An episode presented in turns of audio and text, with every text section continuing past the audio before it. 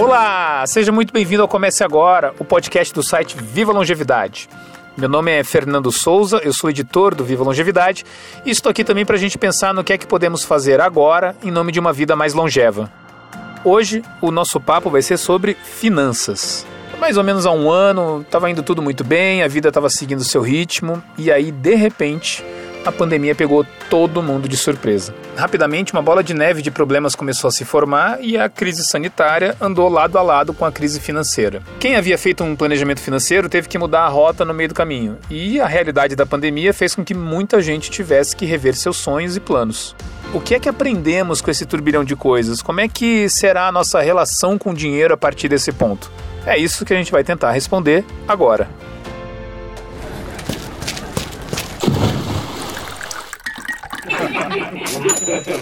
Comece agora. Comece agora. Comece agora. Comece agora. Comece agora. Comece agora. Comece agora o podcast do Viva Longevidade.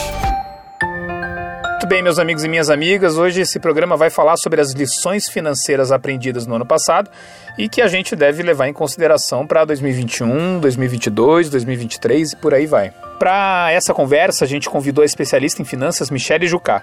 Ela é professora doutora da St. Paul Escola de Negócios e do LIT, a plataforma digital dos cursos da St. Paul. Doutora, seja muito bem-vinda ao Comece Agora. Obrigada, Fernanda. Um prazer estar aqui com vocês.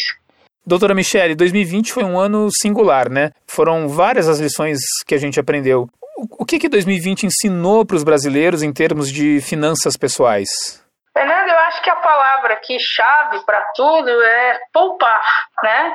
É entender e fazer melhor uso, administrar de uma maneira mais adequada o teu dinheiro, o teu capital.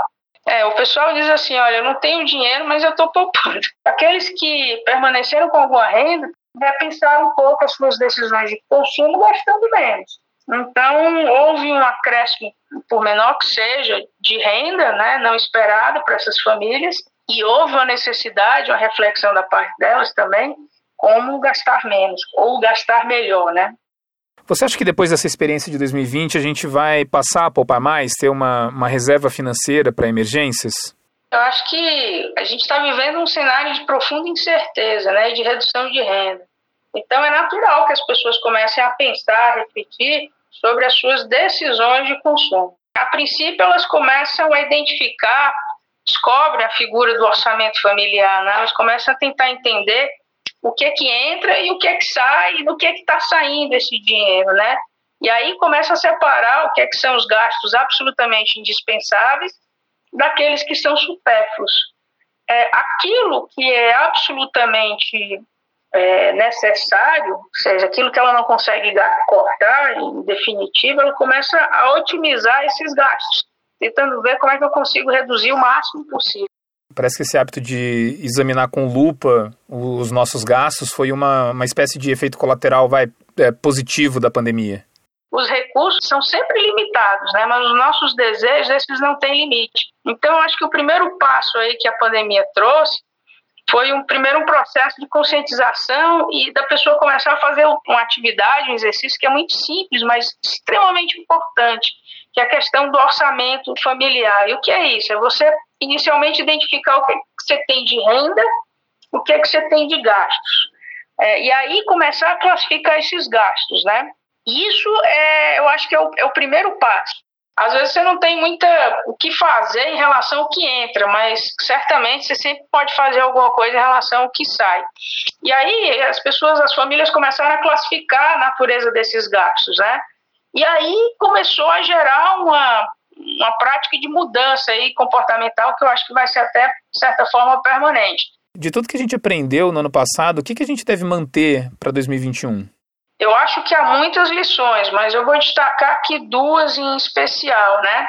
Primeiro é a relação das pessoas com o dinheiro. Então, as pessoas estão aprendendo a otimizar o seu uso, né? Diante desse cenário de certeza que a gente vive. E a segunda são tá relacionada às decisões de consumo. É, a gente percebe, principalmente nessa população mais jovem, a preferência pelo uso coletivo dos bens na forma de serviços, né? E também a conscientização sobre as limitações dos recursos naturais. Então, é algo que é absolutamente necessário. Doutor, eu não posso falar por todos, mas eu, eu queria trazer aqui um pouco da minha experiência, ainda que ela seja cheia de privilégios. É, até o início da pandemia, eu tinha um determinado estilo de vida. E, e depois dela, algumas adaptações tiveram de ser realizadas. No meu caso, por exemplo. E eu sei que poucos exemplos são iguais aos meus. Mas eu percebi que tinha muitos supérfluos né, na, minha, na minha listinha de gastos, que eu, que eu espero deixar longe da minha planilha de finanças daqui para frente. Como é que a gente prepara o nosso comportamento para que, quando finalmente tudo isso passar, a gente não estoure o orçamento de novo? Eu vou citar aqui o Charles Darwin, né? Eu gosto dele. Não são as espécies mais fortes, né, as mais inteligentes que sobrevivem, mas aquelas que melhor se adaptam às mudanças, né, do contexto, do ambiente. Então, assim, eu acho que essa memória da fase de pandemia eu acho que durante um bom tempo, quanto mais a gente viver essa realidade da pandemia, mais as pessoas vão carregar com elas essa memória, né, do que é viver diante de um cenário de incerteza. É, tem um ditado lá na minha terra que diz que a dor ensina a gemer eu acho que todos esses sofrimentos, né, digamos, essas restrições que as pessoas passaram mais recentemente, isso está gerando uma mudança de comportamento que, mesmo que exista a possibilidade de um novo contexto, uma nova realidade, que essas restrições não mais existam, mas vai permanecer a lembrança da possibilidade de voltar a ocorrer novamente essa memória do que aconteceu vai provocar mudanças comportamentais, eu acho que mais permanentes. Não todas, obviamente. Ninguém vai deixar de viajar quando possível, né? Ninguém vai deixar de ir no restaurante quando possível, quando tudo isso passar. Mas certamente a possibilidade de você ter restrição no seu caixa, isso vai fazer com que você continue fazendo uso de ferramentas como um simples e mero orçamento familiar, e tendo o uso mais racional do seu dinheiro. Minha avó me dizia que ela ganhava dinheiro, mas que dinheiro não ganhava ela. Você tem que dizer quem é dono de quem. A sua relação com o dinheiro ela tem que ser refletida de tal forma que você não vire escravo dele. Isso vai trazer algumas reflexões sobre: será que eu preciso de uma diarista cinco dias por semana? Será que eu realmente preciso de um restaurante mais caro da semana, toda semana, se eu tivesse possibilidade? Quer dizer, eu não sei, eu acho que algumas pequenas mudanças vão acontecer de fato. Doutora Michele, da, da sua experiência nos, nos cursos de finanças pessoais, o que é que a gente pode é, é, melhorar nos nossos hábitos, no, no nosso entendimento em relação à educação financeira? para que a gente não tenha tantos problemas financeiros? eu vou dividir essa sua pergunta em duas aqui, tá? Primeiro, é, em relação às decisões de investimento, eu acho que você tem que pensar o seguinte: você tem que ter a certeza absoluta sobre a existência da incerteza. E isso tem que levar esse processo de reflexão em relação às nossas decisões atuais de consumo e de poupança. Porque são essas decisões que eu tomo no presente que vão influenciar no nosso futuro. Quando chegar a nossa velhice, se é que a gente vai ter essa sorte de chegar até lá, é exatamente o momento em que a renda das pessoas diminui, né? É importante que essas pessoas pensem no seu eu futuro, tomando decisões que hoje vão oferecer uma melhor qualidade de vida para esse seu parente tão próximo e querido que é você mesmo. Então, o que eu digo normalmente para os meus alunos é o seguinte: a mim pouco interessa se você tem 50 reais, 100 reais. Professora, a senhora não está entendendo né? O mês, assim, o meu salário termina e o mês, por algum motivo estranho, ele insiste em seguir adiante, né? Eu disse, não, meu filho, não tem problema. Se você conseguir simplesmente fazer uma reserva de 50, 100 reais e começar a experimentar os serviços é, financeiros, os produtos financeiros que o mercado oferece, você vai estar fazendo um grande bem a você no futuro. Você vai transformar isso em um hábito. Então, a gente tem que imaginar, e o brasileiro, ele, assim, eu vou falar de uma média geral, né? Só deixa para se preocupar com o problema quando o problema surge. E eu acho que eventos de é, pandemia ou de situações de restrições de renda levam esse processo de reflexão. Puxa, isso pode acontecer e não é só quando eu ficar velhinho, não. Pode acontecer amanhã. Então, isso essencialmente traz para si mudanças de hábito, né? É, em termos de comportamento, é, pode ser que sobre 50 reais no final do mês para mim, mas se sobrar esses 50 reais, eu vou investir sim. Né? E com relação à questão da educação financeira, é, eu, eu tenho uma notícia boa né, para a gente, principalmente olhando para os jovens. Por quê? Primeiro, eles estão vendo o exemplo dos pais, então eles estão vendo que é uma realidade adversa, sentindo isso na pele. E segundo, é, a boa notícia que a gente tem aqui é que desde dezembro de 2019, todas as instituições escolares elas tiveram que atender às novas diretrizes da Base Nacional Comum Curricular.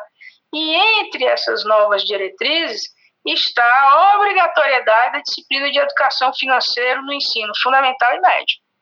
Então, é, dinheiro é um negócio que você não pode fazer de conta que ele não existe, nem pode fazer com que ele vire o seu senhor.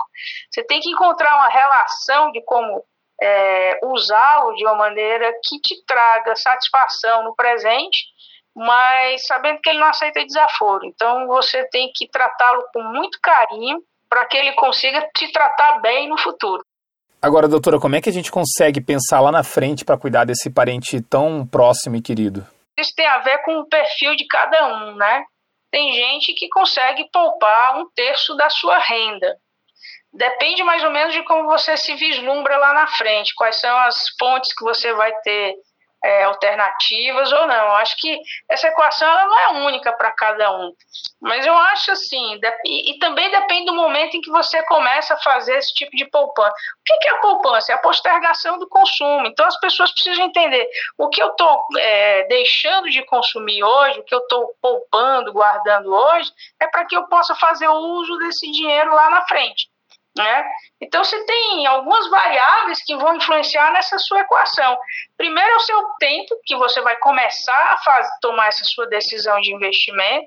E segundo é o teu perfil, né? Se você é uma pessoa mais conservadora, mais arrojada. E eu acho que a terceira equação aí é que padrão de consumo você, você projeta para si daqui a 30, 40, 50 anos considerando as fontes que objetivamente você acha que você vai ter. Então, não existe uma, um percentual ótimo. É, existe a realidade de cada um, os desejos, os sonhos, né?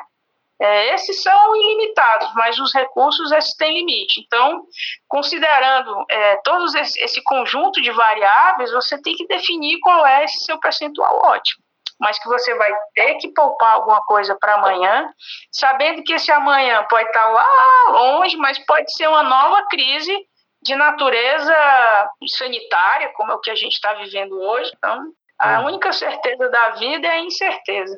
Doutor, eu gostaria de agradecer pelo seu tempo, pela sua paciência, pela conversa e também de manifestar a minha esperança de que todo mundo abrace a educação financeira e perceba que ela é uma, uma senhora ferramenta para o bem viver de agora e do futuro. Com certeza, eu espero que as pessoas aprendam com tudo isso, né, com essas experiências e que prosperem e que projetem para si um futuro melhor, sabendo que tudo que elas fizerem hoje vai ter um impacto direto nas vidas dela mais lá adiante, né? Mas eu que agradeço aí a, a oportunidade, né, o convite e, enfim, desejo aí um ano com muita saúde para todo mundo, muita prosperidade e deixo o meu abraço afetuoso aí, o meu agradecimento mais uma vez. Muito obrigada pela oportunidade de falar sobre esse tema que é algo que a gente vai ter que lidar até os últimos dias das nossas vidas. Falando nisso, olha, eu gostei tanto dessa frase que a doutora Michelle Jucá falou no episódio que eu vou até repetir. É importante que essas pessoas pensem no seu eu futuro, tomando decisões que hoje vão oferecer uma melhor qualidade de vida para esse seu parente tão próximo e querido que é você mesmo. Lá no Viva Longevidade, a gente tem uma quantidade considerável de matérias, vídeos e podcasts relacionados a esse objetivo de oferecer uma melhor qualidade de vida para esse parente tão próximo e querido. No caso, a gente. Um desses conteúdos fala justamente sobre como organizar as nossas finanças usando um método, digamos, inusitado. Em outubro do ano passado, a gente fez uma matéria que mostra como é possível aplicar o método Marie Kondo nas finanças. E são basicamente cinco passos que eu vou tentar dar uma breve resumida aqui. Bom, em primeiro lugar, você tem que reunir os seus gastos. Depois, você vai categorizá-los. Aí é hora de você fazer o orçamento do mês. No quarto momento, você deve definir aquilo que é prioridade. E o último passo é a hora de você sonhar com as suas metas. Sinceramente, eu acho que oferecer um futuro melhor para você é uma boa ideia de meta para você sonhar. Para ler essa matéria e outros tantos conteúdos relacionados a finanças é muito fácil. Basta acessar o www.vivaalongevidade.com.br aí do seu computador ou então do seu smartphone. Ou então acessar essa matéria do método Marie Kondo pelo link que está na descrição do episódio. Um grande abraço para você e até a próxima. Comece agora o podcast do site Viva Longevidade.